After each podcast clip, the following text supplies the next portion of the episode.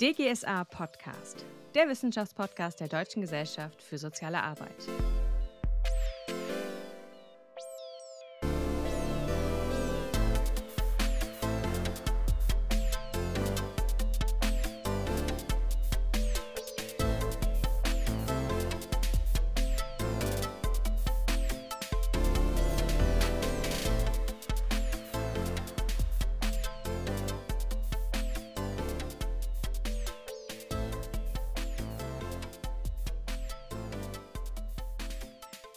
Damit hallo und herzlich willkommen zur vierten Folge des DGSA Podcast. Ich begrüße alle Zuhörenden dieser Folge, in der es um das Thema soziale Arbeit und Netzwerke gehen wird.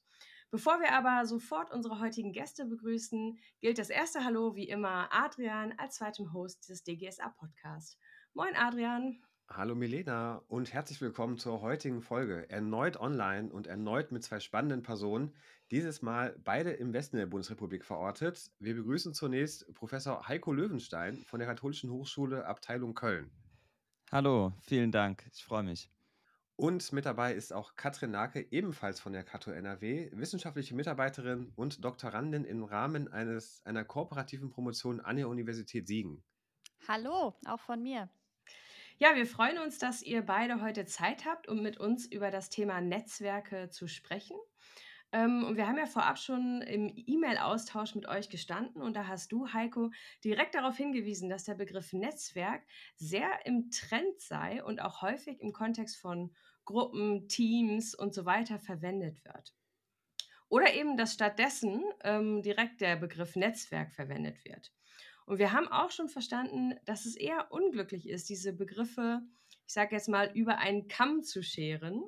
Ähm, und das heißt für uns natürlich, dass wir heute auch darauf schauen wollen, wo eigentlich die Unterschiede liegen, welche Bedeutung die jeweiligen Ausprägungen äh, dann auch vor allem für die soziale Arbeit haben. Das heißt, wir wollen einerseits über die Vielfalt von Netzwerken und äh, auch über die Begrifflichkeiten sprechen. Wir wollen über Forschung in diesem Bereich sprechen und ähm, die Bedeutung für die soziale Arbeit mit euch diskutieren. Und um das nochmal ein bisschen zuzuspitzen, als Wissenschaftspodcast interessieren wir uns vor allem für die wissenschaftliche Perspektive. Daher ist unser Anspruch ans Thema Netzwerk heute auch, einerseits Forschung sichtbar zu machen und über den manchmal ja etwas salopp verwendeten Begriff des Netzwerks hinauszugehen. Und andererseits wollen wir auch schauen, mit welcher Forschung wir es zu tun haben und wie die eben in sozialer Arbeit stattfindet. Bevor wir jetzt aber inhaltlich tiefer einsteigen, möchten wir euch bitten, euch selbst kurz mit ein, zwei Sätzen vorzustellen. Geht auch gerne auf eure aktuellen Bezüge zum Thema Netzwerke und Forschung ein und beschreibt auch kurz, welche Rolle ihr innerhalb der DGSA einnehmt. Und da wir mit Katrin erstmalig auch eine Doktorandin dabei haben, würde ich dich bitten, einmal anzufangen. Meinen Namen habt ihr schon gehört, Katrin Lake. Ich bin wissenschaftliche Mitarbeiterin an der Katholischen Hochschule der Abteilung Köln. Ähm, genau, und ich promoviere äh, gleichzeitig kooperativ an der Universität Siegen und das eben zum Thema soziale Netzwerke und Partizipation von Menschen mit sogenannten erworbenen Hirnschädigungen. Und ähm, da vielleicht gleich die kurze Erklärung mit soziale Netzwerke meine ich tatsächlich Kontakte und Beziehungsgeflechte dieses Personenkreises und eben nicht soziale Netzwerke wie Facebook, Insta und Co, was man auch oft darunter ähm, missverständlicherweise verstehen kann. Genau, und äh, da ist auch schon, also in meiner Promotion liegt auch schon mein Zugang zur Netzwerksforschung. Also das äh, ist Teil meiner Promotion als Methodik, die qualitative sozialwissenschaftliche Netzwerkforschung, aber auch theoretische Bezüge aus der Netzwerkforschung ähm, sind eben Teil meiner DIS. Ähm, genau, und in der DGSA äh, bin ich vor allen Dingen als non-professorales Mitglied verortet und daher ähm, ja eigentlich seit 2018, seitdem ich ähm, wissenschaftliche Mitarbeiterin bin, auch regelmäßig ähm, bei Vorkonferenzen dabei, bei Jahrestagungen der äh, DGSA dabei. Und natürlich vor allen Dingen interessiert auch an der Fachgruppe der Nachwuchswissenschaftlerin Netzwerk AG Sozialarbeit. Genau, das zu mir. Ja, super. Vielen Dank, Katrin. Und nochmal herzlich willkommen. Dann ähm, geben wir direkt das Wort an Heiko weiter. Stell dich doch bitte kurz vor und auch gerne nach dem gleichen Prinzip. Ja, sehr gerne, danke. also ähm, ich habe wie Katrin auch grundständig soziale Arbeit studiert, damals noch erst auf Diplom, dann später im Master. Und vom Beginn an war mein Handlungsfeld die Gemeinde- und Sozialpsychiatrie. Also ich habe Schwerpunkte auf der einen Seite im Themenfeld seelische Gesundheit, psychische Gesundheit und auf der einen Seite waren Themen der sozialen Teilhabe für mich eigentlich schon immer präsent. Ähm, ich bin damals während des Masters schon, also 2008, in die DGSA eingetreten und ähm, ja, habe regelmäßig eigentlich an den Treffen der Theoriesektion teilgenommen und war dann später auch Gründungsmitglied und Sprecher der Fachgruppe Bewegung, Sport und Körper. Was für mich aber auch von besonders großer Bedeutung war, das waren die Promotionskolloquien, die ich regelmäßig besucht habe am Standort Freiburg. Und ähm, ja, promoviert äh, habe ich in Rehabilitationswissenschaften an der Humboldt-Universität zu Berlin und habe mich damals auch bewusst für so einen interdisziplinären Studiengang entschieden äh, oder für eine so interdisziplinäre Wissenschaft. Und ähm, ja, auch mein Doktorvater Ernst von Kardorf äh, war schon oder ist interdisziplinär äh, aufgestellt. Er ist Psychologe und Soziologe und äh, das hat mir dann auch so ein bisschen das Feld bereitet, auch äh, ja, enge disziplinäre Grenzen damals äh, zu sprengen und auch für die soziale Arbeit ein ganz gutes Zuhause zu kriegen, ohne sich irgendwo fachwissenschaftlich allzu eng einordnen zu müssen. Ähm, natürlich konnte ich da auch meine Forschungsthemen wunderbar unterbringen.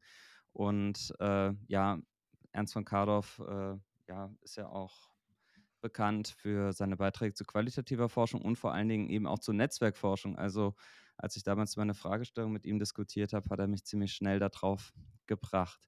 2014 ähm, wurde ich dann an die, evangelische Fre äh, an die Evangelische Hochschule in Freiburg zunächst mal berufen, auf eine Professur für soziale Arbeit mit Schwerpunkt Sozialpädagogik. Und 2019 bin ich dann an die Kato gewechselt nach Köln hier jetzt äh, wieder eine Professur für Theorien, Konzepte, Methoden sozialer Arbeit mit Schwerpunkt Inklusion. Ähm, an unserer Hochschule bin ich Sprecher vom Forschungsschwerpunkt Netzwerkforschung, wo auch Katrin mit engagiert ist. Also da haben wir schon mal so einen Bezug auch nochmal zu dem Thema, dem wir uns heute widmen dürfen.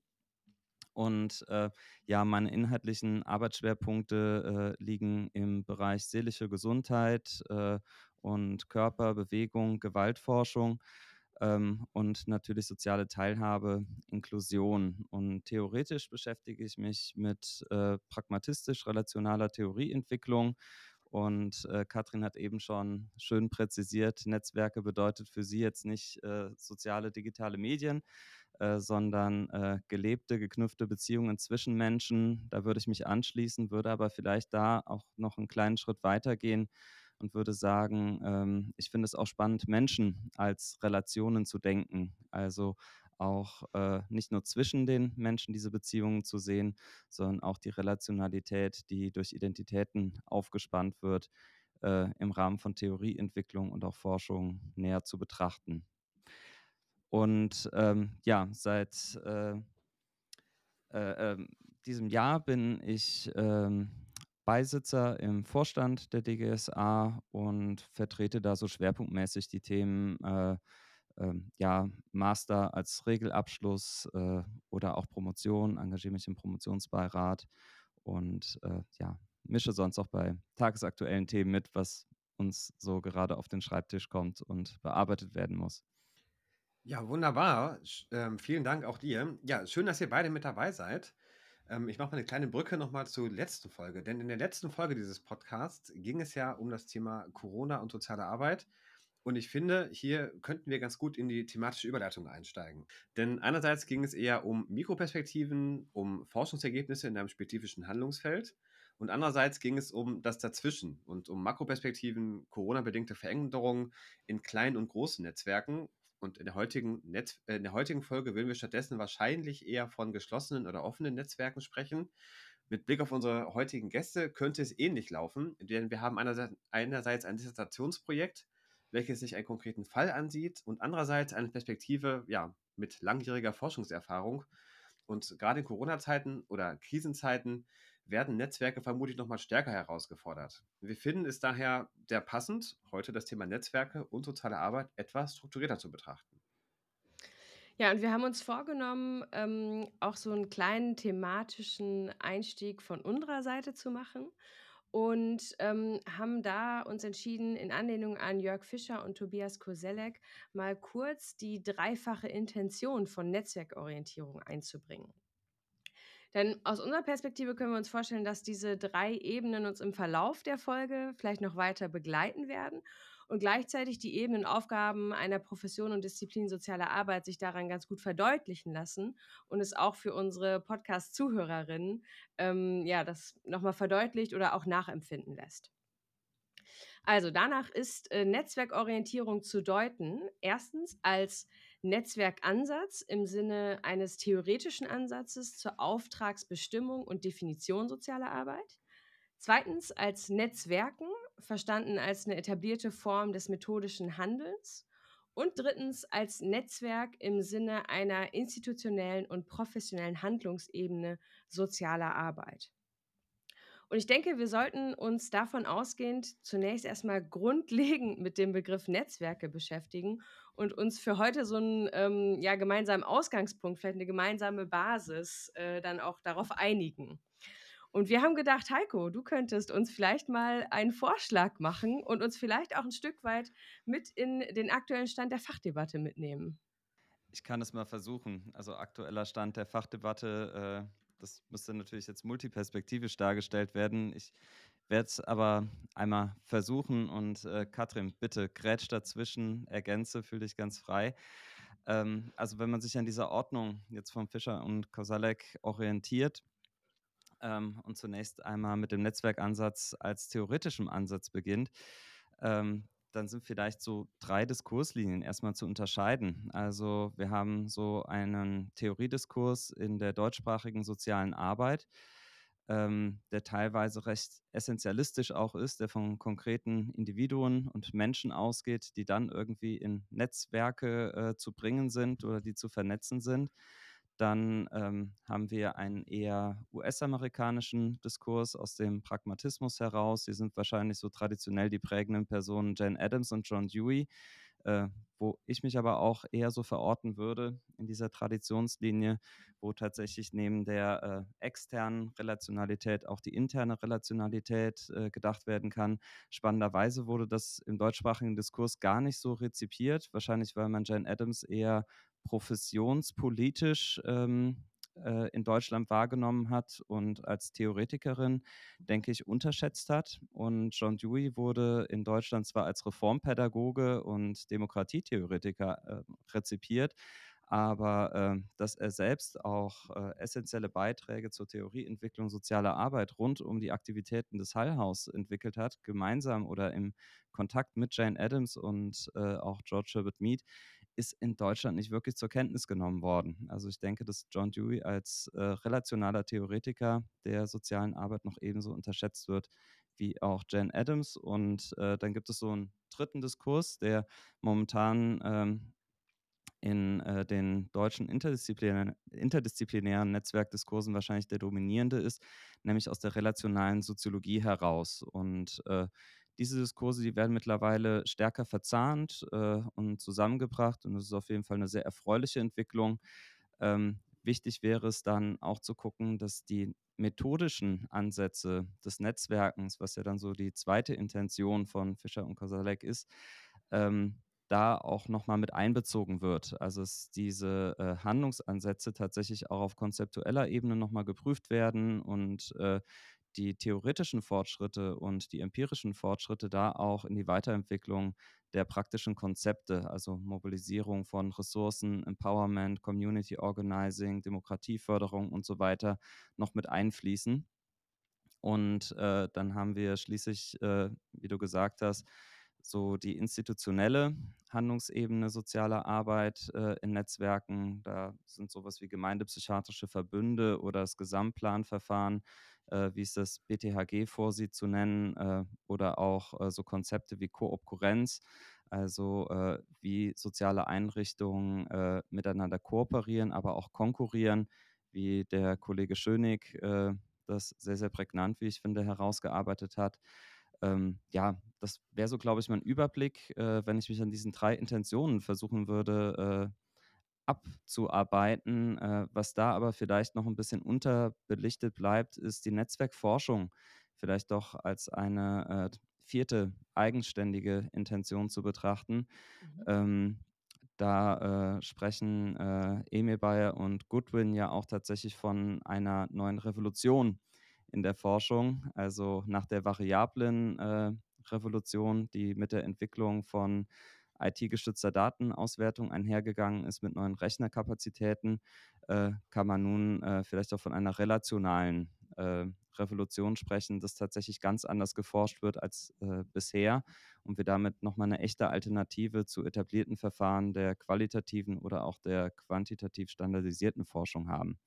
Ich finde auch ganz äh, zentral für die Netzwerkforschung ist das, was Adrian auch zu Beginn schon mal angesprochen hat, diese Mehrebenenperspektive, also diese Mikro-, Meso-, Makroebenen, die damit auch ähm, ja, untersuchbar gemacht werden. Also auf der Mikroebene beispielsweise egozentrierte Netzwerke eben von Personen und Individuen, auf der Makroebene vielleicht ja die Netzwerke zwischen sozialen Einrichtungen oder Organisationen und äh, auf der Meso-Ebene, genau. Und auf der Makroebene dann wiederum, ähm, ja, auch die, die Leistungsträger beispielsweise, die Kostenträger oder die Teilhabeplanung, ähm, die diese Makroperspektive dann auch noch mit aufscheinen lassen. Wir hatten das zuletzt ähm, vor ein paar Wochen, war ich auf der DGNet-Tagung und da hatten wir das Ganze mal am Beispiel der Inklusion eben durchgesprochen in einem Workshop und das war ganz spannend, welche Potenziale die Netzwerkforschung da eben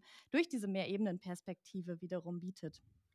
Das, jetzt muss ich mal direkt eine Irritation aufmachen. Ähm, jetzt haben wir gerade eine ganze Menge großer Namen gehört und verschiedene Stränge gehört, ähm, die zum Thema Netzwerke gehören. Und jetzt kann man sich aber, finde ich, doch ein Stück weit auch nochmal einen Schritt zurückgehen und fragen, na, woran liegt es eigentlich? Ich meine, das hast du auch aufgegriffen, Heiko, in deiner ersten E-Mail, glaube ich, woran es eigentlich liegt, dass dieser Begriff dann häufig so metaphorisch verwendet wird. Also Katrin, du hast es gerade schon gesagt, es geht jetzt hier nicht nur darum, dass wir Netzwerke wie Facebook und Co. haben oder andere Plattformen, sondern halt, ja, dass es einfach große Theoriebezüge habt. Habt ihr eine Idee, woran es liegt, dass, der, dass das dann nur so metaphorisch verwendet wird?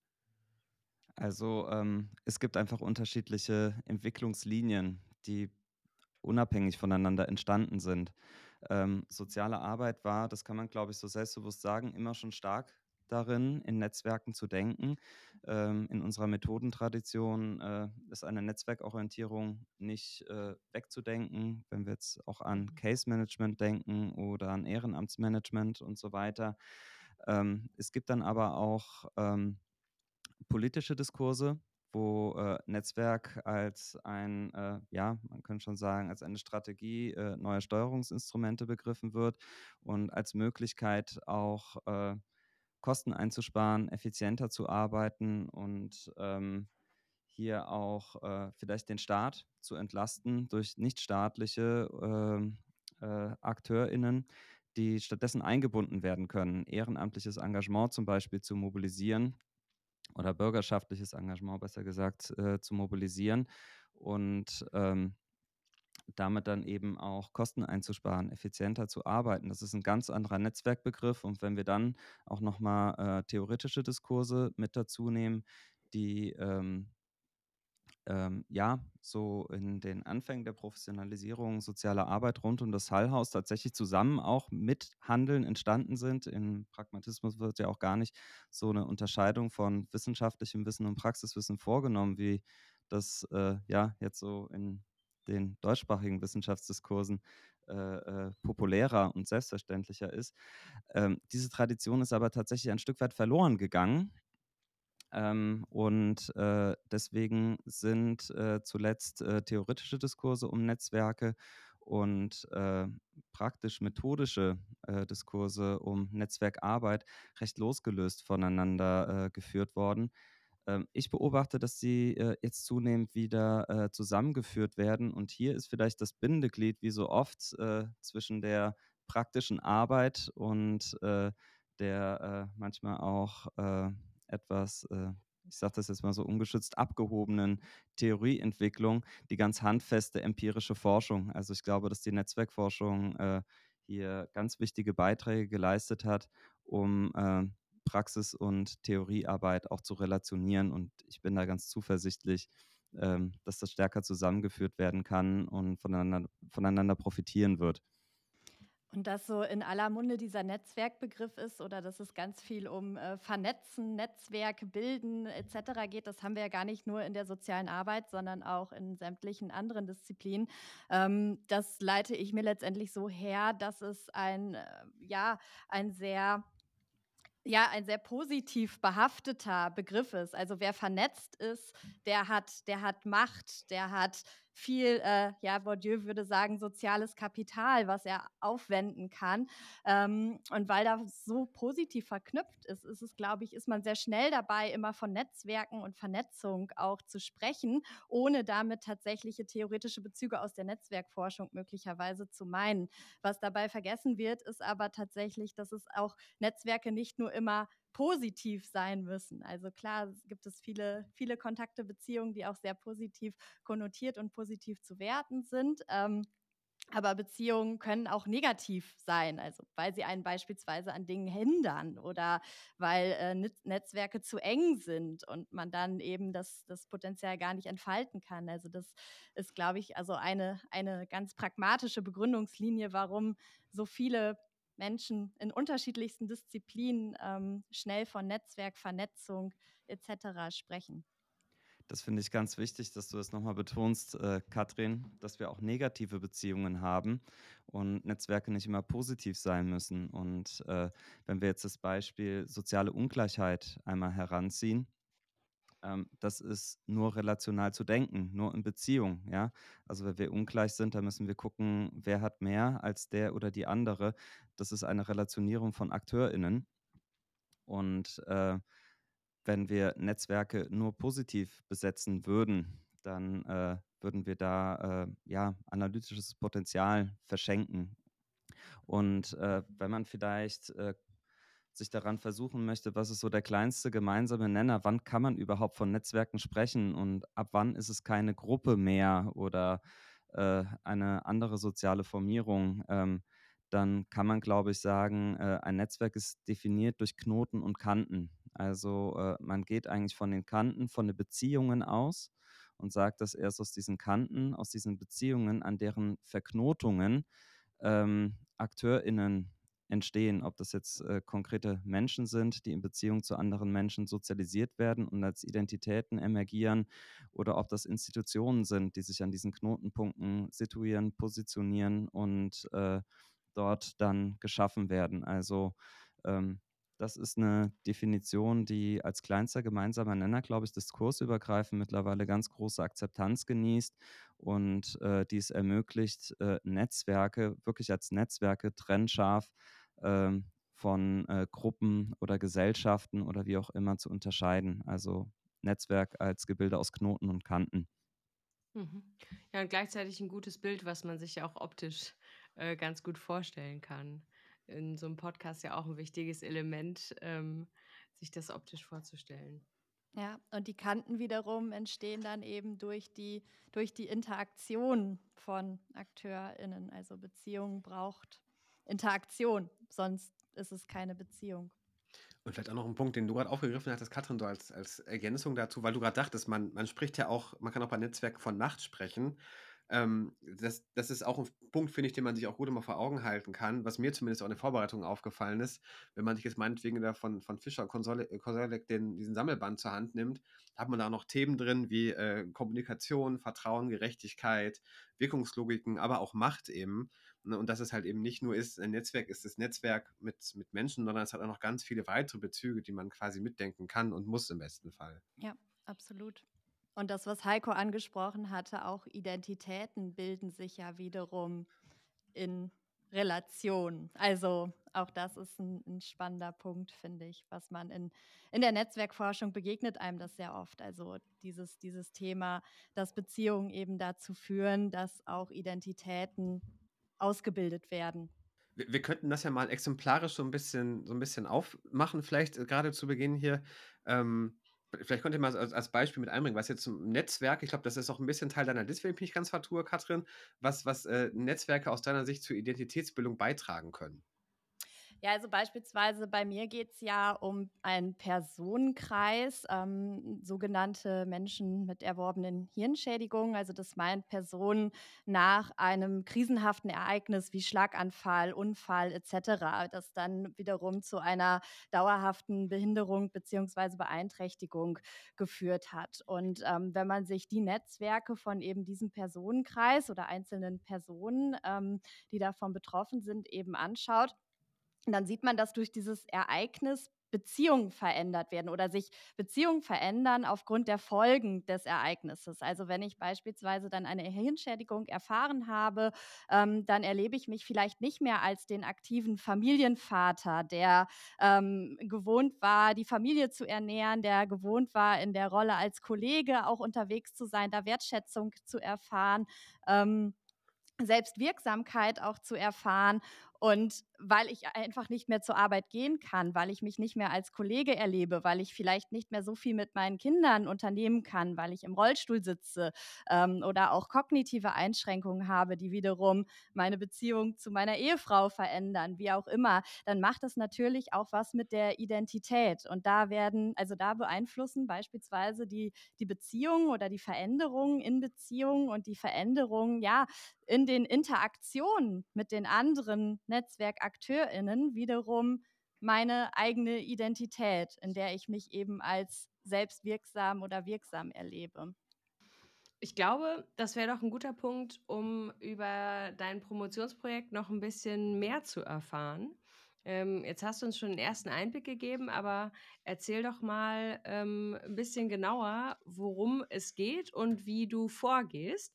Dann können wir uns darüber auch der Netzwerkforschung äh, noch stärker annähern. Ja, also es geht letztendlich ähm, ja, darum, dass ich mich dafür interessiere, was passiert eigentlich ähm, ja, mit den sozialen Beziehungen und Kontakten nach eben so einem hirnschädigenden Ereignis, was auch immer das äh, dann war, was dazu geführt hat. Und äh, ja, ich interessiere mich da erstmal ganz plakativ dafür, wie sehen denn die sozialen Netzwerke von eben diesen Einzelpersonen aus? Also ich forsche da egozentriert, das bedeutet, ich forsche, also ich befrage die betroffene Person qualitativ äh, in einem Interview und in diesem Interview erstellen wir dann auch eine äh, sogenannte Netzwerkkarte. Das bedeutet, im Interview werden dann auch die einzelnen Kontakte auf Karten aufgeschrieben, die werden dann auch gelegt und die Frage, die ich da ähm, stelle, ist letztendlich, nachdem wir diese Kontakte ähm, durch verschiedene Namensgeneratoren erhoben haben, dann bitte ich meinen Interviewpartner, meine Interviewpartnerin, ja, setzen Sie sich doch gerne mal in die Mitte des, äh, der, der Karte, sich selber und positionieren Sie die anderen AkteurInnen. Das müssen nicht nur Personen sein, das können auch Einrichtungen sein, das können auch Haustiere sein, auch das ist schon vorgekommen, äh, nach Wichtigkeit. Und die äh, InterviewpartnerInnen entscheiden selber, was sie als wichtig empfinden. Und die Frage ist dann, je wichtiger, desto näher an sich dran und je weniger wichtig, desto weiter von sich weg. Und dann unterhalten wir uns eben weiterführend über diese Netzwerkkarte, die da auch entsprechend entsprechend äh, gelegt wird. Und ich interessiere mich dann weiter da, darum, also welche Struktur, welche Qualität und welche Funktionen ähm, tauchen denn in diesem Netzwerk auf, haben diese Beziehungen von eben diesen Egos, also meinen InterviewpartnerInnen. Und ähm, ja, um dann letztendlich auch dahin zu kommen, okay, wie erleben die Personen denn ihre Partizipationsmöglichkeiten oder wie erleben sie ihre eigene Partizipationssituation in diesem Netzwerk? Und was man da ganz schön sieht, auch anhand dieser Kombination aus Interview und Netzwerkkarte, die werden ähm, für sich erstmal analysiert und dann in der Analyse erst zusammengeführt. Und da schaue ich mir ganz bewusst auch erst die Karte zusammen mit einer Analysegruppe an, um die auch so ein bisschen in den Vordergrund zu setzen. Und da tauchen dann ganz spannende Dinge auf. Also wo hat sich Ego denn platziert? Das muss nicht immer mittig auf der Karte sein. Das kann sein, dass, dass der Interviewpartner, die Interviewpartnerin sich selber ganz abseits positioniert und dann das Netzwerk aufbaut. Und äh, ja, da tauchen schon so, so spannende Faktoren auf, die dann über das Interview, also die dann letztendlich, dazu, die nutze ich dann dazu, also diese Analyse der Netzwerkkarte nutze ich dann, um Kernstellen im Interview zu identifizieren, indem dort äh, weiterführende Fragen und Hypothesen gebildet werden in der Netzwerkkartenanalyse. Und die lege ich dann an das Interview an und dann schaue ich, okay, ähm, was ist denn im Interview besonders spannend? Wo muss man nochmal drauf gucken? Also es kann zum Beispiel sein, dass ähm, auf der Karte, weiß ich nicht, die Sabine irgendwie recht abseits positioniert ist vom, vom Interviewpartner oder von der Interviewpartnerin aus gesehen und äh, Sabine dann aber im Interview als beste Freundin bezeichnet wird. Und dann fragt man sich aber, warum ist sie denn dann so weit weg auf der Karte? Also es ist dann eine Irritation, ähm, die dann zu so einer Art Kernstelle führt. Genau. Und ähm, ja, das Ganze untersuche ich dann letztendlich mit der qualitativ oder angelehnt und orientiert an der qualitativ-strukturalen Analyse nach Herz, Peters und Truschkat, also noch eine relativ neue Methode, die mit der eben versucht wird, so das strukturale Netzwerkkarten eben mit der qualitativen Sozialforschung zu verbinden, um dann eben qualitativ äh, solche Netzwerke zu untersuchen. Genau, und diese Methode musste ich dann ein bisschen modifizieren, um sie dann auch für meinen Personenkreis passend zu machen, weil ich jetzt nicht ähm, automatisch von Narrationen ausgehen konnte, weil eben meine Personengruppe sehr heterogen ist, auch in, den, in der Sprache, aber auch in den kognitiven Fähigkeiten, sodass man das dann eben nochmal anpassen musste und schauen musste, ähm, dass ich mich als Interviewerin auch nochmal sehr reflektieren musste, was denn, sind dann wirklich die Relevanzsetzungen meiner InterviewpartnerInnen und wo ist vielleicht auch, also meine Interviewführung hat vielleicht ja zu Gesagtem geführt, was dann für die InterviewpartnerInnen gar nicht so äh, relevant war an der Stelle. Vielleicht mal als, als Nachfrage direkt. Ähm, jetzt hast du gerade das Thema äh, Netzwerkanalyse angesprochen oder, oder egozentrierte Netzwerkanalyse.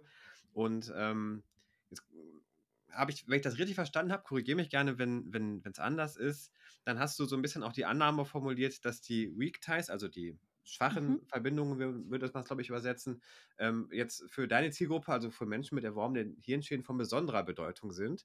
Das fand ich ganz spannend im Vorfeld, wenn ich es richtig verstanden habe. Ähm, und würde tatsächlich gerne wissen, wie du eigentlich zu der Annahme gekommen bist, dass gerade diese Weak Ties eigentlich die sind, die von besonderer Bedeutung am Ende des Tages sein könnten oder sind. Ähm, ja, weil sie letztendlich, also diese Weak Ties, also man muss sich das so vorstellen, dass eben ganz häufig dann eben im ersten Moment dabei rauskommt, dass eben die Familie eine große Bedeutung hat, weil sie eben noch da ist. Und für diese, ja, für die Menschen mit erworbenen Hirnschäden ist es ja auch ja für die Identitätsbildung wiederum wichtig, auch weiterhin Kontakte nicht nur im engsten Kreis zu haben, die eben irgendwie natürlicherweise da sind oder erreichbar sind, sondern eben auch ähm, schwächere Beziehungen nach außen zu haben, beispielsweise zu Freunden oder zu Bekannten, die, mit denen man nur zu tun hat, weil man im gleichen Verein war, beispielsweise. Und in diesen Weak Ties, das ist letztendlich Granovetter, der das wiederum äh, sagt, äh, dass diese Weak Ties eben deshalb von besonderer Bedeutung sind, weil dort nochmal andere Informationen auch oder andere Potenziale zu vermuten sind, wenn man jetzt ähm, ein bestimmtes Anliegen hat. Also Granovetter macht das fest daran an der Arbeitsplatzsuche. Wenn ich arbeitslos bin oder von Arbeitslosigkeit betroffen bin, dann ist es wahrscheinlicher, dass ähm, äh, ja, Personen zu denen ich schwache Beziehungen habe, vielleicht über andere Informationen hinsichtlich Arbeitgeber verfügen, als meine Familie das beispielsweise tut, weil meine davon auszugehen ist oder er davon ausgeht, dass meine Familie oder die engsten Angehörigen, die, die Strong Ties, also die festen Beziehungen, über gleiche Informationen verfügen wie ich. So, das ist die, äh, die Granovetter-These, wenn man so möchte. Genau. Und wenn ich da Was, Entschuldige, Katrin. Mhm, gerne. Nee, sag ruhig. Äh, wenn ich da ergänzen darf, ähm, die Weak Ties sind nicht zu unterschätzen in, ähm, ja, bei Fragestellungen von sozialer Unterstützung. Ähm, wie jetzt auch bei deiner Dissertation. Und äh, tatsächlich war das damals bei meiner Dissertation ähnlich bei äh, sozialen Unterstützungsnetzwerken äh, von Menschen mit Borderline-Diagnose. Die äh, Strong Ties sind in der Regel sehr, sehr hoch mitbelastet. Und äh, diese Beziehungen können gerade durch diese äh, emotionale Belastung und emotionale Aufgeladenheit auch schnell überlastet werden, sodass eine gewisse Distanz und auch mal emotionale Distanz auch äh, schützen kann. Ähm, wenn eine äh, Strong Tie, wenn eine starke soziale Beziehung äh, überlastet wird, dann fallen damit meistens auch äh, mehrere Beziehungsebenen auf einmal weg. Man erhält ja da nicht nur äh, instrumentelle Unterstützung oder, instru äh, oder äh, informationelle Unterstützung, sondern auch emotionale Unterstützung, Rat und Hinweise und so weiter. Und ähm, häufig sind äh, die sozialen Unterstützungsnetzwerke stabiler, bei denen äh, Kontakte zu vielen diversen, äh, eben auch Weak Ties bestehen. Ähm, die erstens nicht diese äh, emotionalen Verstrickungen haben und zweitens, wenn da mal eine Beziehung abbricht, ist es in der Regel erstmal nur eine ähm, Unterstützungsebene, die wegfällt und nicht drei, vier oder fünf auf einmal. Ja, absolut. Da gehe ich absolut mit. Also soziale Unterstützung ist eben auch ein Thema, was sich in, in meiner DIS sehr stark wiederfindet. Klar. Und damit wären wir auch äh, bei der Relevanz der äh, ja, Netzwerkforschung äh, für die soziale Arbeit ähm, weil wir es in der Regel sind, die äh, ja die soziale Arbeit machen, nicht die individuelle Arbeit machen. Äh, klar ähm, fallen auch Ansätze wie, äh, wie Beratung oder, ähm, oder auch pädagogische Anteile mal in, äh, in unsere Zuständigkeiten, aber einen großen Bereich dessen, was soziale Arbeit macht, ist ja tatsächlich ähm, das soziale Netzwerk zu stützen, für soziale Teilhabe ähm, oder zu sozialer Teilhabe beizutragen und ähm, ja, Settings auch zu unterstützen und zu stabilisieren. Und da können Netzwerkkonzepte und auch die Netzwerkforschung einen ganz großen Beitrag zu leisten. Ja, auch allein schon das Sichtbarmachen, das ist ähm, da schon ganz interessant. Also beispielsweise ähm, habe ich in der Vergangenheit auch schon mal einen Workshop gegeben für Angehörige ähm, von eben dem Personenkreis äh, Menschen mit erworbenen Hirnschädigungen. Und ähm, das einfach mal deutlich zu machen, wie wichtig eben auch diese Weak Ties sind und dass auch Angehörige eben, dass es auch für sie wichtig ist, weiterhin Beziehungen zu pflegen, auch zu entfernteren Bekannten, auch äh, sich die Zeit rauszunehmen, mal wieder in den Sportverein zu gehen und da die Kontakte irgendwie aufrechtzuerhalten und sich nicht nur zu reduzieren eben auf den Angehörigen ähm, oder die Angehörige mit einer Hirnschädigung, die jetzt ganz viel Aufmerksamkeit und soziale Unterstützung braucht, das einfach mal sichtbar zu machen, ähm, ist ja auch schon in dem Sinne soziale Arbeit, weil das oft gar nicht bewusst ist, wie wichtig das ist, um eben Ressourcen zu schonen, Ressourcen generieren zu können. Und dann auch um zu sehen, dass äh, meinetwegen auch, also man könnte das jetzt auch nennen als vielleicht äh, indirekte Sozialbeziehungen, auch einen ja, beobachtbaren e Effekt oder eine wichtige Rolle haben und auch Verhalten beeinflussen können. Also was ich auch in der Vorbereitung äh, gelesen hatte, ähm, dass dann meinetwegen auch Handlungsorientierung durch Netzwerke ja ein Stück weit vorgegeben wird. Und die haben halt eben auch, Heiko, das hast du gerade schon mal mit angebracht, ähm, oder das habt ihr beide schon mit angebracht, auch negativ konnotiert sein können. Also meinetwegen, wenn jetzt bei einer Straftat ein Individuum äh, bestraft wird, hilft das vielleicht nicht unbedingt so viel, wenn das dann hinterher wieder im gleichen Netzwerk unterwegs ist, nachdem es die Strafe meinetwegen im Gefängnis abgesessen ist. So, aber ich, ich merke, dass das trifft offenbar auf Zustimmung. Oder, oder seht ihr das? Ähm, absolut. Also ähm, du, Katrin, hast ja eben auch die Identitätsarbeit in Netzwerken angesprochen. Und äh, ich glaube, man muss sich äh, von so unterkomplexen äh, Konzepten verabschieden, dass Menschen über eine gefestigte und einheitliche Identität verfügen würden. Äh, wir moderieren in der Regel äh, eine Vielfalt an unterschiedlichen Teilidentitäten, die zueinander in Relation stehen, wo Friktionen, Spannungen und Widersprüche entstehen, die geglättet werden müssen. Deswegen finde ich den Begriff Identitätsarbeit auch sehr schön. Und äh, diese Teilidentitäten, die werden etabliert und gebildet ähm, in Relation natürlich auch zu anderen InteraktionspartnerInnen. Und äh, Insofern äh, gibt es schon auch, man könnte sagen, deviante Teilidentitäten, die über deviante Netzwerke stabilisiert und hergestellt werden. So dass es äh, zu kurz gedacht ist, ähm, Interventionsansätze allein auf Individuen äh, zu beziehen, sondern man muss entweder mit dem sozialen Umfeld auch arbeiten, auch übrigens in der Gemeinde- und Sozialpsychiatrie. Deswegen finde ich die so wichtig und nicht wegzudenken, neben dem biomedizinischen Paradigma. Ähm, und äh, wenn mit dem Umfeld nicht gearbeitet werden kann, wie zum Beispiel bei einer radikalisierten Szene, äh, dass dann zumindest ein, äh, also ersatzweise ein alternatives Netzwerk gebildet und etabliert werden kann, um äh, ja auch äh, soziale Anerkennung auf äh, ja nicht deviante Weise erfahren zu können und sozialen Rückhalt zu erhalten. Ja, also wenn man so will, ermöglichen Netzwerke eben Handlungsspielräume, die man hat, äh, schränken sie aber genauso auch ein. Also es ist vom Netz, Netzwerk, vom, vom Umfeld, von den Relationen abhängig, ähm, welche Möglichkeiten einem eben offen stehen oder welche eben auch nicht. Also wo es dann auch eingeschränkt sein kann. Das ist auch ein ganz spannender Punkt. Also da wären wir dann auch beim Thema, also bei, bei meinem Thema der Partizipation beispielsweise. Ähm, genau, wie sind die Partizipationsmöglichkeiten, hängt eben stark von den Handlungsspielräumen ab, die man in seinem Netzwerk auch wahrnimmt.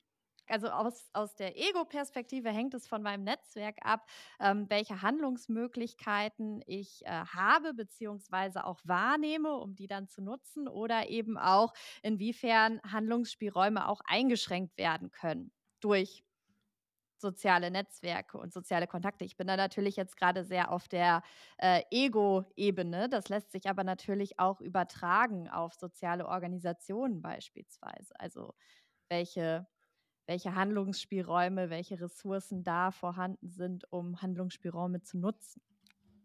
Oder was auch einschränken kann, wiederum. Was du ja vielleicht sogar in der Praxis erlebt hast, wenn ich mich nicht vertue. Ähm Kannst du mal vielleicht das auch anhand dessen erläutern, so ein Stück weit, warum dann, ähm, ja, also gerne mal die Praxisperspektive einnehmen und äh, die Frage beantworten, warum das Thema Netzwerke aus der Sicht so wichtig ist oder warum oder welche Potenziale auch äh, Netzwerke für die Praxis bieten können. Also gerne auch mit diesem Blick auf soziale Organisationen drauf.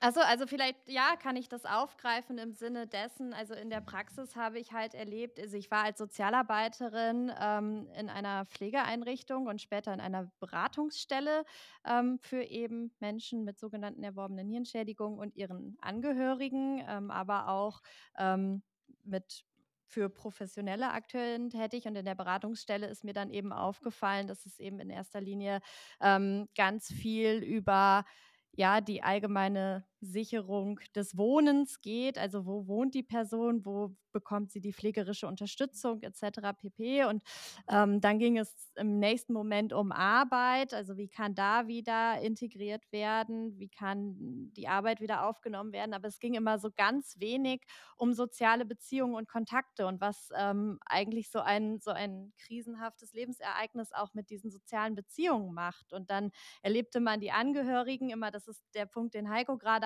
aufgegriffen hat, immer auch als wahnsinnig überlastet. Die haben dann plötzlich eine Person, hat dann plötzlich sämtliche Funktionen der sozialen Unterstützung.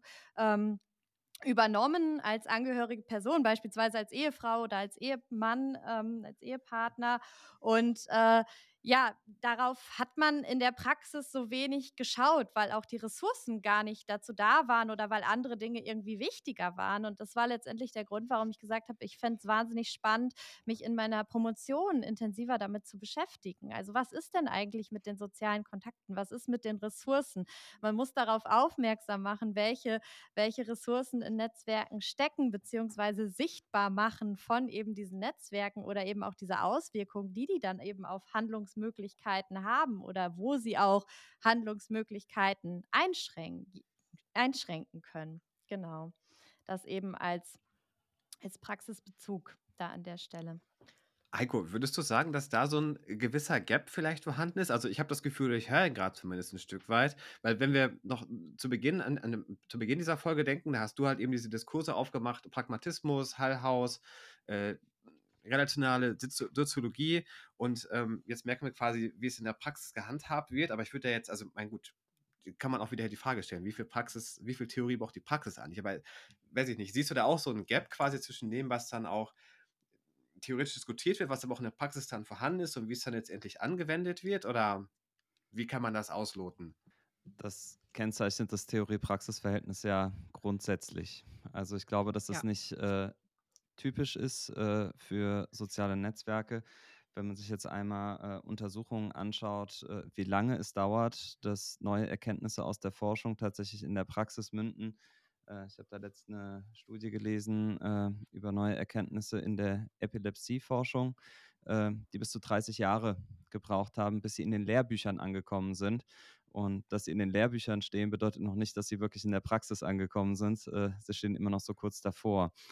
Deswegen äh, muss diese zeitliche Verzögerung natürlich auch für Netzwerkansätze und äh, generell innerhalb der sozialen Arbeit immer mitbedacht werden. Und ähm, daraus kann man nur allgemeine Schlüsse ziehen. Ja, also äh, ich denke, dass es einfach für die soziale Arbeit als Profession sehr, sehr wichtig ist, äh, dass nach dem Bachelor als äh, momentan berufsqualifizierenden Abschluss eine kontinuierliche Weiterqualifizierung stattfindet und äh, dass es eben auch Möglichkeiten gibt, in der Praxis auch forschend tätig zu sein, äh, mit der Publikation zum Beispiel von äh, Fallberichten und, äh, und dergleichen. Und äh, dass es selbstverständlicher wird, dass der Anteil äh, äh, von Kolleginnen und Kollegen mit Masterabschluss höher wird und dass es auch kein Tabu sein muss, äh, mit, äh, also promoviert in der Praxis tätig zu sein. Also ich glaube, je mehr KollegInnen äh, in der Praxis sind, die auch einen höheren Anteil an wissenschaftlicher Sozialisation durchlaufen haben, desto wahrscheinlicher ist es, dass dieser äh, Theorie-Praxis-Gap konsequenter auch überbrückt werden kann. Jetzt spezifisch für die Netzwerkthematik, glaube ich, ist dieser Theorie-Praxis-Gap nicht größer äh, als andernorts. Äh, vielleicht ist er sogar ein bisschen kleiner. Ähm, aber wie es wirklich geht, äh, das kann man sehr, sehr schön äh, beobachten. Das kann man auch im Internet einfach mal äh, googeln. Hull House Maps and Papers, ähm, wo man sehen kann, wie vor über 100 Jahren Jane Addams sehr, sehr beeindruckende Sozialraumanalysen durchgeführt hat zur Fundierung ähm, ihrer Praxis. Also äh, wenn wir auf das Niveau heute in der sozialen Arbeit kommen, dann sind wir richtig, richtig gut. Ja, da haben wir auf jeden Fall noch einiges vor uns. Wir werden euch, äh, den Zuhörenden, auch dann das gerne mal verlinken im Nachgang dieser Folge, dass ihr auch ein paar Infos mit äh, dabei habt, auf jeden Fall. Ich glaube, es ist schon ähm, recht deutlich geworden, was, ähm, welche Rolle Netzwerke in der Praxis spielen können. Die Relation von äh, Wissenschaft und Praxis äh, ist auch schon mit angeklungen. Ähm, vielleicht können wir thematisch nochmal wechseln auf ähm, ja, das, ich sag mal, das Thema äh, Krise und Stress. Äh, das ist bei dir, Katrin, ja auch schon ein bisschen angeklungen gerade. Ähm, und jetzt sind wir alle in den letzten ähm, ja, zwei bis drei Jahren äh, besonders äh, Krisen erfahren, vielleicht noch etwas mehr als zuvor. Ähm, und ich glaube nicht, dass wir uns mit der Frage beschäftigen müssen, ob sich soziale Netzwerke in Krisensituationen verändern oder ob sie wichtig sind. Aber ähm, nochmal die Frage, ähm, wie Netzwerke sich in Krisen oder unter Stress verändern, wie sie funktionieren. Jetzt mal abgesehen von ähm, der Mikroperspektive, die Katrin schon deutlich gemacht hat, vielleicht können wir eher auf gesellschaftliche Zusammenhänge schauen. Ich kann gerne mal starten. Ähm, was ich an dem Konzept Netzwerk so spannend finde und so vielversprechend ist, dass wir damit äh, Sozialität ähm, in ihren Dynamiken viel besser einfangen können. Soziale Gruppen, die zum Beispiel über Attribute gebildet werden, ja, ich sag jetzt mal, die äh, Frauen, die SozialarbeiterInnen, die CDU-WählerInnen oder sowas, ja, da wird eine gewisse Homogenität unterstellt und eine gewisse Statik die durch diese Attribute oder die auf diese Attribute zurückgeführt werden kann. Netzwerke kann man sich eher vorstellen wie äh, Atome in Molekülen, die ständig in Wechselwirkung zueinander stehen, die ihre Eigenschaften verändern. Und äh, wenn jetzt ein Teilchen seine Ladung verändert, weil es sich einem bestimmten Molekül angeschlossen hat, dann werden die Nachbarmoleküle auch davon betroffen sein. Also wir haben ständig Spannungen und Friktionen, ständig Veränderungen in diesem äh, sozialen Gel, könnte man schon fast sagen, das niemals stehen bleibt. Wir haben ständig Chaos und Ordnung zugleich. Und deswegen gehört es auch zur Netzwerkforschung systematisch auf Krisen zu schauen, die in der, die an den Schnittstellen zum Beispiel von sozialen Netzwerken entstehen. Ja, also wenn wir jetzt zum Beispiel Netzwerke haben mit unterschiedlichen Weltanschauungen, was weiß ich, äh, eine Gruppe äh, von Corona-Maßnahmen KritikerInnen und eine Gruppe von ja eher BefürworterInnen der, der Corona-Maßnahmen, da knallt es, wenn die zusammenkommen. Das ist eine Krise, aus der aber dann auch Neues entstehen kann. Also wir haben da eher Krise relational betrachtet als Möglichkeit, dass sich Netzwerke umgestalten, verändern, dass sich Ladungen, um diesem Bild äh, zu bleiben, plötzlich äh, verschieben und verändern und Netzwerke umgestaltet werden und damit wir ganz neue Formationen vorfinden. Also äh, das ist schon mal eine Perspektive, wie man Netzwerke und Krise aufeinander beziehen kann. Also mit Netzwerkforschung sind wir ständig eigentlich damit befasst, Krisen, Veränderungen und sozialen Wandel direkt zu beobachten.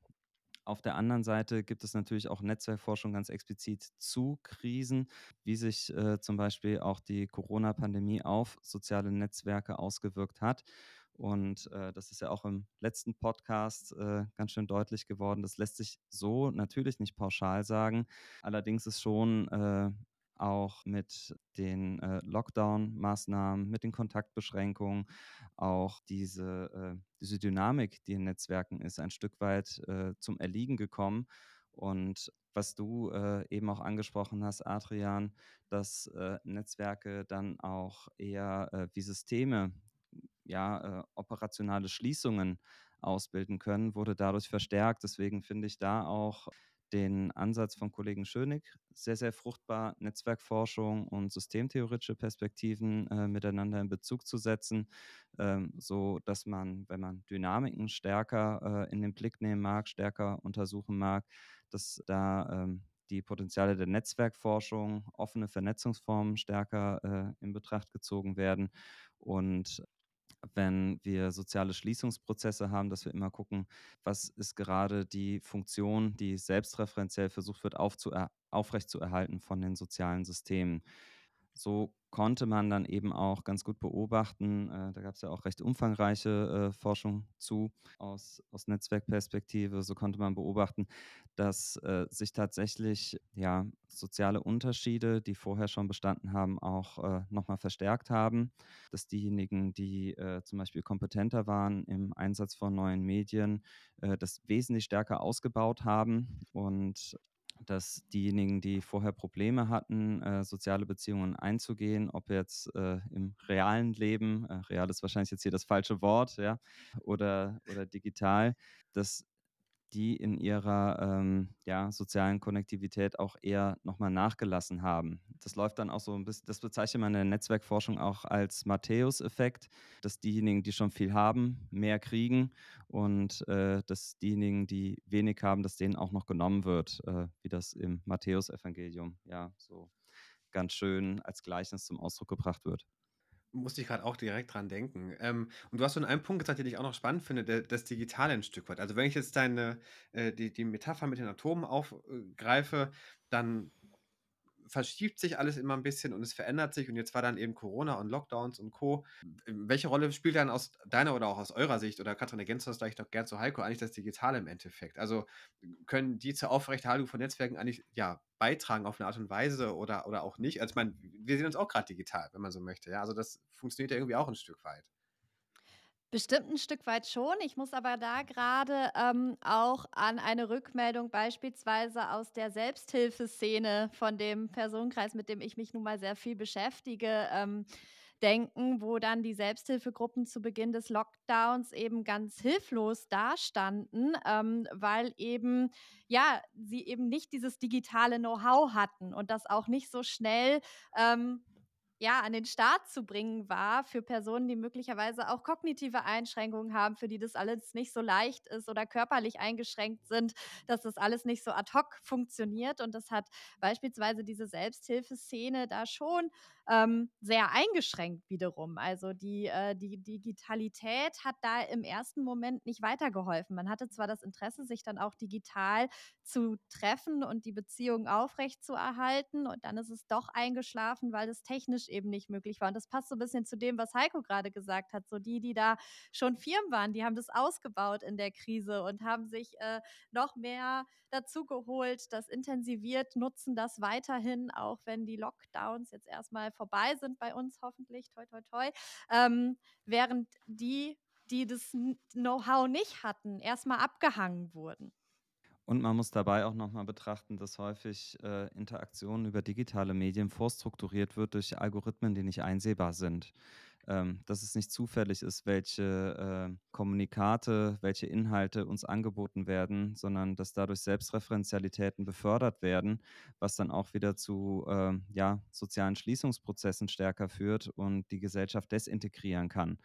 Ähm, deswegen sind, ist der Einsatz von digitalen Medien äh, ja vielleicht ambivalent zu bewerten. Auf der einen Seite äh, schön, dass vielleicht die Kommunikationsdichte zunimmt und es für uns jetzt leichter ist, äh, die Distanzen äh, zwischen Bremen und Köln äh, schnell mal zu überbrücken.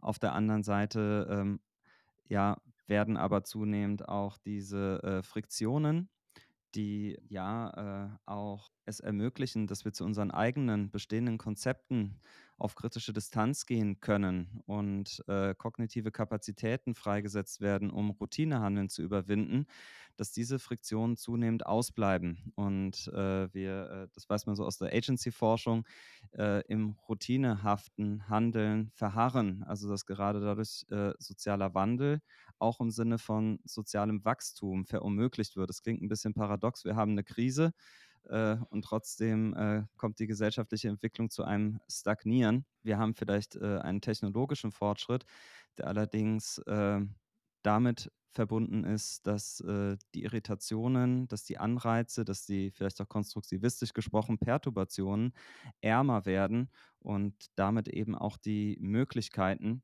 verändert über die Welt nachzudenken und sich äh, mit anderen Standpunkten auseinandersetzen zu müssen, deutlich reduziert werden.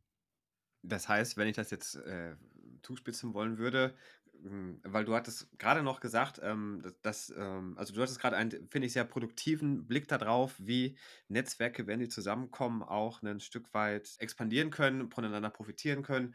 Aber das klingt jetzt eher so nach, das, das Digitale oder es hat einfach einen anderen Wert und es klingt fast wie ein Plädoyer für Netzwerke funktionieren im Analogen ein Stück weit anders oder besser. Ich weiß nicht, was da der passendere Begriff wäre. Na, du, wirkst ein bisschen skeptisch, was da der, das, das Sinnvollere sein könnte, aber ähm, ist ja. das gerade mehr so ein Plädoyer für Netzwerke, ja, ich sage jetzt mal auch so, auch wenn ich die, diese Dichotomie nicht so mag, funktionieren im Analogen besser? Ähm, sie funktionieren äh, im Analogen nicht besser. Äh, Netzwerke sind im Analogen aber nicht bereinigt. Und im Digitalen werden sie, äh, äh werden sie gefiltert. Ähm, das heißt, es spricht überhaupt nichts gegen äh, soziale Medien und gegen digitale Kommunikation. Aber hier müsste man sich wahrscheinlich einmal bewusst dafür entscheiden, einmal äh, an äh, anderen Kommunikationen teilzunehmen, als denen, die äh, ja, der eigenen Selbstreferenzialität entsprechen. Es wäre ein Schritt mehr, der zu leisten wäre und den wir im Alltag wahrscheinlich selten bereit sind zu gehen. Spannend, Heiko. Ähm, ich frage mich jetzt, inwiefern ähm, sich das auch in deiner Forschung abbildet. Hast du dazu geforscht oder vielleicht gibst du uns allgemein noch einen äh, stärkeren Einblick auch in deine Forschung im Bereich Netzwerke? Ich bin primär äh, zu sozialpsychiatrischer Forschung, Gewaltforschung und sozialer Unterstützung unterwegs, wo man vielleicht äh, dann dort bei diesen Themen fündig werden könnte, die äh, ja mit äh, Empathie, mit äh, dem Überschreiten vielleicht auch von sozialen Blasen äh, zu tun haben könnten. Das ist ein aktuelles Projekt äh, zur Prävention von sexualisierter Peergewalt. Das im Verbund mit der Bundeszentrale für gesundheitliche Aufklärung der Deutschen Gesellschaft für Prävention und Intervention bei sexualisiertem Missbrauch dem Deutschen Jugendinstitut und äh, dem Sozialwissenschaftlichen Institut für Geschlechterforschung durchgeführt wird. Ähm, aus den Vorgängerprojekten Prävik und Spaß weiß man, dass ähm, Bystander, also äh, unbeteiligte Dritte, eigentlich ein unglaublich großes Potenzial hätten, einzugreifen und äh, bei äh, grenzverletzendem Verhalten, Übergriffen, aber auch äh, bei strafrechtlich relevanten Formen von sexualisierter Gewalt zu intervenieren dass es aber sehr unvorhersehbar ist, wann sie das tun. Und äh, in äh, diesem Folgeprojekt äh, binden wir nun eben auch netzwerkanalytische Anteile ein, um zu untersuchen, ähm, in welcher Relation im wahrsten Sinne des Wortes äh, die Betroffenen und äh, die Bystander äh, stehen. Also gehören sie unterschiedlichen sozialen Netzwerken an, hat äh, vielleicht die betroffene Person eine randständige Position im sozialen Netzwerk, genauso wie die Bystander.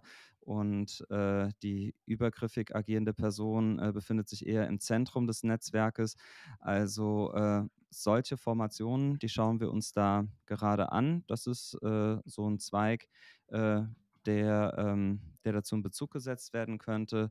Und sonst widme ich mich äh, der sozialen Unterstützungsforschung und so der sozialpsychiatrischen Forschung. Und da ist ähm, in diesem Jahr auch ein Aufsatz erschienen äh, von mir zusammen mit dem Kollegen Fabian Frank aus Freiburg im Clinical Social Work Journal. Das hat dann eher auch eine Nähe zu dem, was du, Katrin, forschst. Äh, da haben wir uns mit sozialen Unterstützungsnetzwerken von Menschen mit äh, Depressionen auseinandergesetzt und äh, haben auf der einen Seite Netzwerkanalysen gerechnet von, äh, ich glaube, es waren 97 äh, Betroffenen.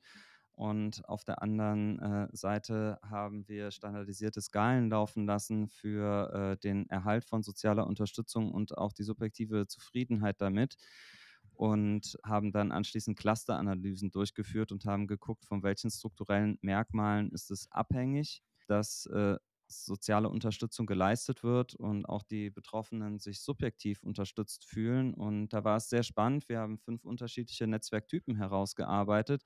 Und äh, die zwei Typen, die äh, hier am erfolgreichsten waren, die waren grundsätzlich unterschiedlich.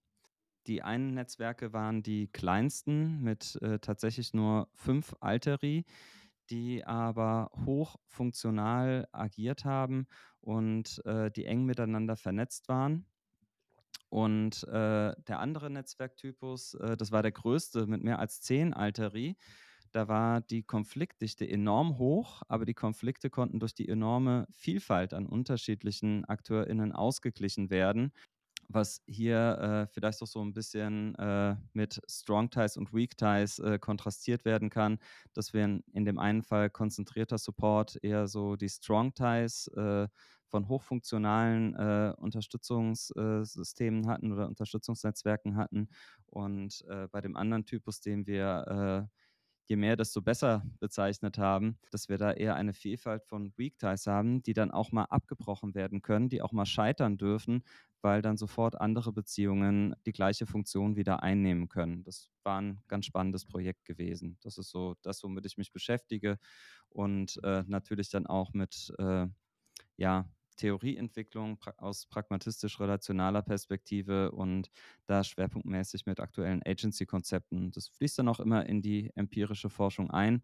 Agency hat ja ganz viel äh, mit sozialer Unterstützung zu tun, mit der Förderung von Handlungsfähigkeit, aber auch mit Gewalt, wo man ja untersucht, wer macht was mit wem, äh, auch äh, gegen den erklärten Willen der betroffenen Person. Ja, total spannend. Vielen Dank für den Einblick nochmal auch in deine Forschung. Und ich finde, das macht nochmal so ein bisschen diese ähm, Notwendigkeit sichtbar, dass man Netzwerke auch ein Stück weit individuell betrachten muss. Genau. Und dass es auch, dass sie auch individuell gerahmt sind. Ne? Also jetzt hast du quasi diese beiden Kontraste aufgemacht. Katrin hat auch schon äh, über ihre Disk gesprochen und man merkt einfach, finde ich, dass das alles sehr individuell ist und man jetzt nicht diese eine Idee vom Netzwerk stricken kann, dass es gar nicht möglich ist, offensichtlich. Genau, also ähm, es wäre verkürzt, wenn man sagen würde, alle brauchen jetzt große Weektime-Netzwerke äh, und man versucht, die Netzwerke entsprechend umzugestalten und umzuformen, während es andere Netzwerke gibt, die familial hochfunktional ähm, gestaltet sind. Und deswegen fände ich es auch wichtig, dass grundsätzlich die Kompetenz zu sozialer Diagnostik in der sozialen Arbeit gestärkt wird. Und dazu würde eben dann auch soziale Netzwerkdiagnostik verstärkter gehören. Das lässt sich wahrscheinlich in Bachelorstudiengängen nur schwer unterbringen. Ähm, und äh, ja, deswegen äh, bin ich auch ein großer Befürworter eben des Masters als Regelabschluss, wo solche Kompetenzen, äh, so man individuell mit Fallbezug eben auch intervenieren kann, ihren Raum finden können. Das ist ja fast schon ein gutes äh, abschließendes Wort für heute, auch wenn wir natürlich noch nicht am Ende sind. Aber ich möchte mal kurz zusammenfassen, über was wir heute bisher gesprochen haben, bevor wir gleich noch, wie gesagt, eine Kleinigkeit äh, für euch haben als Überraschungsfrage. Wir haben heute ja über das Thema Netzwerke gesprochen in einer Breite, ähm, die über das Thema Facebook und Co. hinausgeht, sondern eben auch zu zeigen, es gibt verschiedene theoretische Stränge, wie wir sie zu Beginn aufgemacht haben. Ähm, Netzwerke sind, wie wir es gerade zum Schluss gemerkt haben, äh, sehr individuell zu betrachten. Und äh, ja, es gibt eben nicht meine, das ist wahrscheinlich in vielen Fällen so eben nicht diese eine Theorie von Netzwerken, sondern die ist verschieden geprägt, äh, hat verschiedene Richtungen. Wir haben über das Thema äh, Strong und Weak Ties gesprochen. Katrin hat aus ihrer Dis berichtet, ähm, was es mit der ja auch Bedeutung von Weak Ties äh, auf sich haben kann. Wir haben verschiedene auch inhaltliche Schwerpunkte nochmal gesetzt, zum Beispiel diesen Matthäus-Effekt. Wer hat dem Wert gegeben, so ein Stück weit, dass es eben auch in Netzwerken auftauchen kann. Und ja, damit hoffe ich, haben wir so einen kleinen Einblick geben können oder einen etwas größeren Einblick geben können, dass Netzwerke ja sehr vielschichtig sein können, man das auf verschiedenen Ebenen betrachten kann. Ähm, genau, aber damit sind wir noch nicht am Ende der heutigen Folge und ich gebe damit das Wort mal gerade zu Milena rüber, denn wir haben noch eine Kleinigkeit, die wir gerne nachfragen wollen würden. Ähm, bevor ich jetzt unsere äh, Überraschungsfragen einleite, würde ich, glaube ich, noch mal kurz ähm, in Richtung Katrin und Heiko schauen, ob von eurer Seite noch etwas offen ist, etwas zu kurz gekommen ist, es etwas Wichtiges gibt, was unbedingt noch gesagt werden sollte, was vielleicht dann von unseren Überraschungsfragen überschattet werden könnte. Ähm, vielen Dank für die tolle Vorbereitung. Äh, ad hoc äh, wüsste ich gerade deswegen nicht, was noch ergänzungswürdig wäre. Vielleicht äh, so ein bisschen Tipps für äh, für Studierende, die Interesse haben, sich mehr mit äh, Netzwerkforschung zu befassen. Ja, gute ähm, Idee. Oder auch für KollegInnen, die äh, für sich alleine Netzwerkforschung betreiben und Anschluss suchen. Katrin, du hast eben die äh, DGNet angesprochen und äh, da gibt es auch einen eigenen Arbeitskreis Soziale Arbeit und Netzwerke, ähm, der sich genau, da gebildet hat, ja. wo man sich anschließen kann. Ja, unbedingt. Also hochspannend, die Arbeit auch in dem AK Soziale Arbeit. Und die DGNet hat natürlich auch den Vorteil, mal über den Tellerrand der sozialen Arbeit wiederum hinauszuschauen und auch Parallelen in anderen Disziplinen zu sehen. Ähm, das finde ich bei diesen Gesamttagungen auch immer wahnsinnig spannend, wie ähnlich die Dinge doch dann abgebildet werden, obwohl es in ganz unterschiedlichen Disziplinen erfolgt. Also das Voneinander profitieren äh, kann man da auf jeden Fall auch. Und der AK Soziale Arbeit, da äh, geht es eben um Netzwerke, Netzwerkforschung, Netzwerkanalyse in der sozialen Arbeit. Auch sehr empfehlenswert, da mal reinzuschauen oder mitzuwirken. Ja, und dann gibt es noch einen äh, sehr guten äh, E-Mail-Verteiler, äh, der über die Uni Frankfurt äh, gestreut wird. Einfach mal danach googeln, sna-de, also soziale Netzwerkanalyse äh, Deutschland. Ähm, da erhält man regelmäßige Infomails äh, und kann damit keinen Call for Papers, keine Tagung, keine neue Publikation eigentlich mehr verpassen. Also auch nochmal eine kleine Empfehlung. Ja, und mein Tipp wäre dann natürlich auch noch, diese Podcast-Folge vielleicht auch in die Lehre mit einzubinden. Ich werde es auf jeden Fall tun, ähm, denn wenn es um methodisches Handeln geht und ich auch ähm, Netzwerkanalysen dort behandle, dann finde ich das doch nochmal eine schöne Ergänzung hier auch in die Forschung und ähm, auch in den aktuellen Stand der Fachdebatte mal reinzuhören. Also vielen Dank schon mal dafür. Jetzt aber zu unseren angekündigten ähm, Überraschungsfragen. Ich bin so ähm, gespannt. Also Überraschungsfrage, das verspricht ja einiges. Endlich. Ja. ich, ich würde euch bitten, ähm, äh, wirklich ganz spontan, ähm, auch gerne kurz und knackig darauf zu antworten. Aber natürlich dürft ihr auch gerne wieder ähm, auf eure Antworten jeweils eingehen, das Ganze kommentieren, überlegen, oh, wie hätte ich das beantwortet. Ähm, und ich würde sagen, ich glaube, wir fangen mit Katrin an, oder, Adrian? Ja, das ist richtig. Dann äh, starten wir mal und äh, mal den. also, als, als Frage für dich haben wir mitgebracht. Ähm, da du ja auch gerade selbst äh, promovierst, wie sieht für dich das optimale Netzwerk für eine Person aus, die soziale Arbeit studiert hat und gerade ihre Promotion schreibt?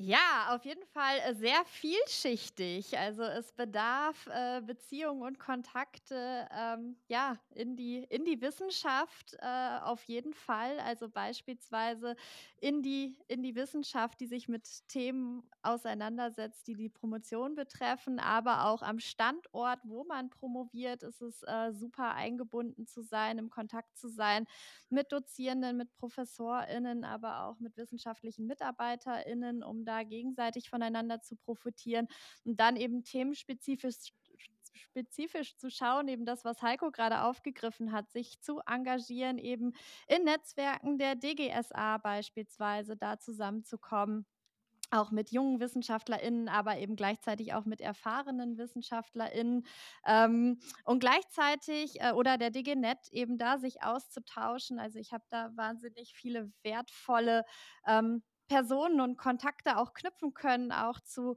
ähm, Personen mit ähnlichen ähm, Promotionsthemen, mit denen ich mich dann auch wirklich sehr regelmäßig austausche und da auch die Digitalität sehr nutze. Also das ist dann ja auch ähm, bis, bis in die Schweiz runter oder bis nach Hamburg hoch.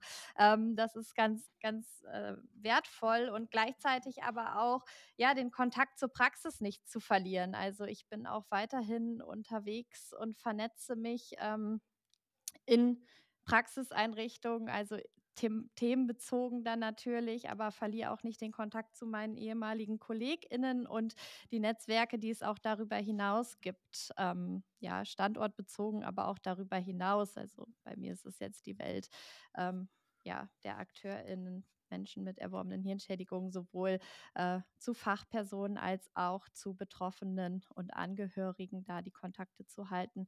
Das ist, glaube ich, ähm, ganz, ganz wichtig und wertvoll. Also da tatsächlich. Ähm, ja, vielleicht ein bisschen Typ mehr ist mehr, ohne sich zu überfordern. Also irgendwann vielleicht auch zu gucken, dass es jetzt auch mal gut ist äh, mit Austausch und Vernetzung, bevor man sich dann verwirrt in der Promotion. Das ist ja auch immer so ein Thema. Ähm, wenn man zehn Leute fragt, bekommt man auch manchmal elf Ratschläge oder Meinungen dazu.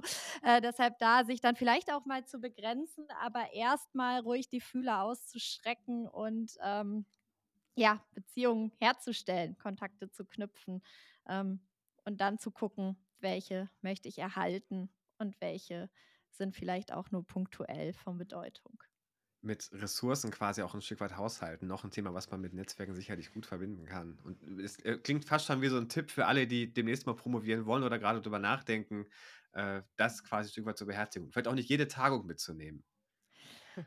Genau, also das ist so ein, so ein Balanceakt zwischen ähm, ja, sich gut, gut zu vernetzen, um den Begriff dann doch nochmal so zu nutzen.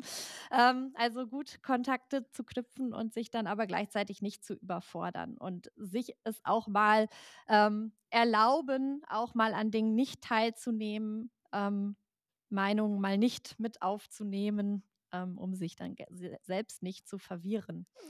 So vielleicht. Hast du eine Ergänzung dazu, Heiko, oder ist das so alles gesagt und passt? Ähm, das ist perfekt. Also ich glaube, äh, um das vielleicht zusammenzufassen, ähm, die Promotionsphase ist nicht nur eine Phase, wo man eine Dissertation verfasst, sondern es ist auch ganz wichtig, äh, ja, in die äh, Wissenschaftscommunity reinzukommen und sich diese Netzwerke aufzubauen. Also man sollte nicht drei Jahre verschwinden oder sowas am heimischen Schreibtisch, sondern es ist auch ganz gut, ein bisschen zusätzliche Zeit äh, zu investieren, hin und wieder mal was vorzustellen, sich was anderes anzuhören und äh, dann darf eine Dissertation gerne auch ein bisschen länger dauern.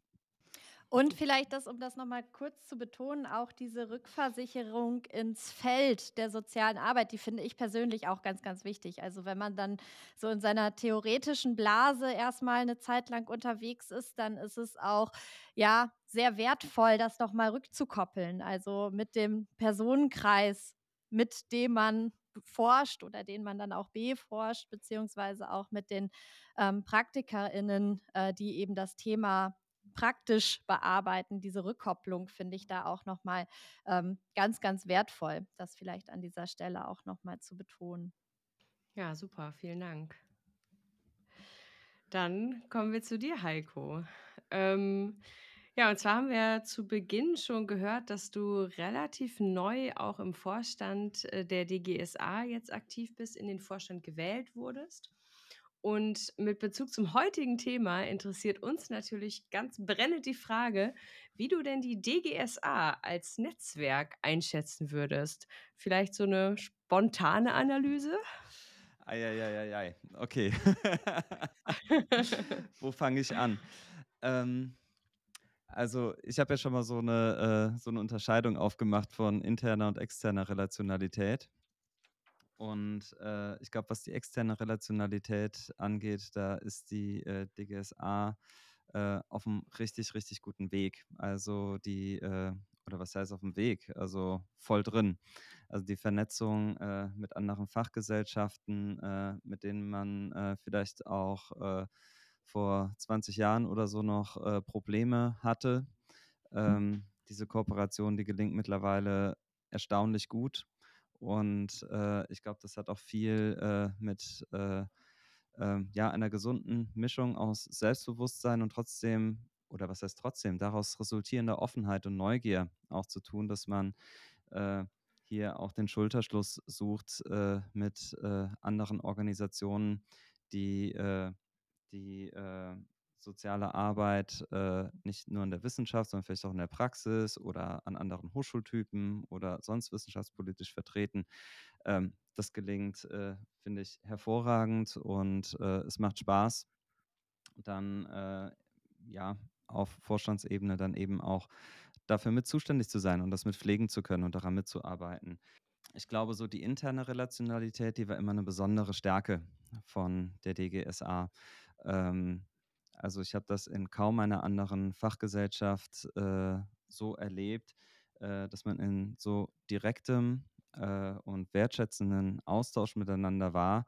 Und äh, das war oder ist für mich die eigentliche Stärke der DGSA, dass man, dass sie eigentlich immer noch übersichtlich genug ist, um mit Menschen äh, persönlich in Kontakt zu kommen und äh, ja, unterschiedliche Standpunkte ähm, auch auszutauschen und äh, die DGSA ist auf der anderen Seite aber auch sehr, sehr schnell gewachsen. Und äh, es wird eine Herausforderung sein, diese Kultur trotz äh, ja, der rasant gestiegenen Mitgliederzahl ähm, ähm, ja, weiter zu pflegen und, äh, und zu halten. Aber ich bin da guter Dinge und äh, kann deswegen alle auch nur ermutigen, äh, ja, nicht nur eine Karteileiche zu sein in der DGSA äh, und äh, ja, stattdessen den persönlichen Kontakt zu suchen, äh, sich zu beteiligen an einer der vielfältigen äh, ähm, Fachgruppen oder Sektionen. Ähm, es bestehen überall Möglichkeiten zur Mitarbeit und man profitiert schon sehr davon. Ja, vielen Dank für dieses positive, auch motivierende Bild, wie ich finde. Ähm, und ja, vielleicht war es auch ein kleiner Werbeblock nochmal zum Abschluss dieser heutigen Folge, für die uns eigentlich nur noch bleibt, uns nochmal ganz herzlich bei euch zu bedanken und ähm, nochmal auf unsere Homepage und auf ähm, die Möglichkeit hinzuweisen, unseren Podcast zu abonnieren, damit äh, ihr immer auf dem Laufenden bleibt und mitbekommt, wenn eine neue Folge veröffentlicht wurde. Aber auch die werden wir natürlich in den jetzt ähm, gemeint sind die digitalen sozialen Netzwerke ähm, äh, verbreiten und darauf aufmerksam machen. Ja, euch ganz, ganz herzlichen Dank, äh, dass ihr uns die Möglichkeit gegeben habt, äh, uns mit euch zu verständigen über dieses Thema und damit diesem Thema auch ein Forum gegeben habt. Und äh, ich würde mich freuen, ähm, wenn tatsächlich darüber auch ein bisschen mehr für Netzwerkansätze in der sozialen Arbeit äh, ähm, die Aufmerksamkeit geweckt wird und Lust geweckt wird, sich damit zu beschäftigen. Und äh, ich glaube, wir beide, Katrin, freuen uns äh, da auch äh, über neue Kontakte und Kontaktanfragen zur Zusammenarbeit. Und danke für die tolle Vorbereitung. Ja, absolut. Auch von mir vielen Dank. Ich glaube, diese Folge zeigt nur ähm, oder kann nur so ein Auftakt sein und zeigt, wie komplex auch die Welt der Netzwerkforschung ist. Das habe ich jetzt so retrospektiv gerade nochmal gedacht. Und äh, ja, vielen Dank euch, dass wir die Möglichkeit hatten, da mal erste Impulse einzubringen. Ja, ich glaube, ich nehme jetzt noch mal kurz Bezug zu unserer letzten Folge, in dem wir ja mit dem Bild des Kaleidoskops gearbeitet haben, ähm, wo wir ähm, je Mhm, nachdem, wie wir es drehen genau. und betrachten, einzelne Teile heranzoomen. Und ich finde, ich musste zwischendurch ein paar Mal daran denken, dass dieses Bild auch heute total gut passen würde. Ähm, und du hast es gerade noch mal verdeutlicht, Katrin. Ja, wir haben uns einen kleinen Ausschnitt angeschaut, wir haben einen Auftakt gemacht und haben hoffentlich auch Menschen neugierig gemacht, ähm, sich jetzt näher mit dem Thema noch zu beschäftigen oder in den Austausch zu gehen. Damit hoffen wir, dass wir euch einen guten Anstoß zum Nachdenken gegeben haben, zum Weiterarbeiten an dem Thema. Und dann bleibt einfach nur noch zu sagen, vielen Dank fürs Zuhören und ja, bis zum nächsten Mal. Ja, bis dann. Tschüss. Tschüss. Tschüss.